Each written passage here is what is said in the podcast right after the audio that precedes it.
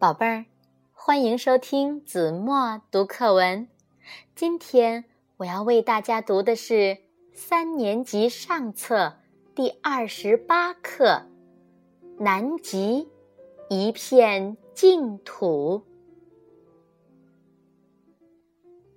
近了，近了，已经可以看到南美洲的大陆了。我们十天的南极考察就要结束了。值得自豪的是，告别南极，我们没有带走一块石头、一滴海水。南极属于全人类，不能动南极的一石一水、一草一木。这已成为所有到南极的人们的共识。考察期间，在我们每次登陆之前，船长都反复提醒：“请不要捡石头，请不要挑逗企鹅，请注意不要踩坏苔藓，即使拍摄需要也不允许，否则。”将不允许您再上船。企鹅、海豹、海狮都是南极的主人。旅客及前来考察的科学家在岛上走路都是悄悄的，唯恐惊扰了主人们悠然自得的生活。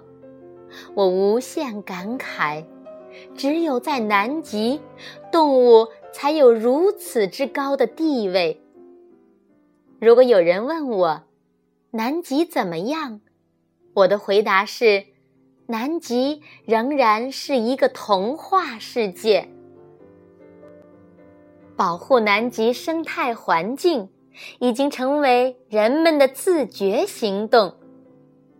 一次。几个记者在滨海中穿行，寻找蓝鲸。因为下小雨，都用塑料袋套住了摄像机。有一个人没拿稳，塑料袋掉进了海里。为我们驾驶小船的卡地亚小姐不顾风浪，执意去追赶那只飘远了的塑料袋，直到捞上来为止。啊！南极，愿你永远是一片净土。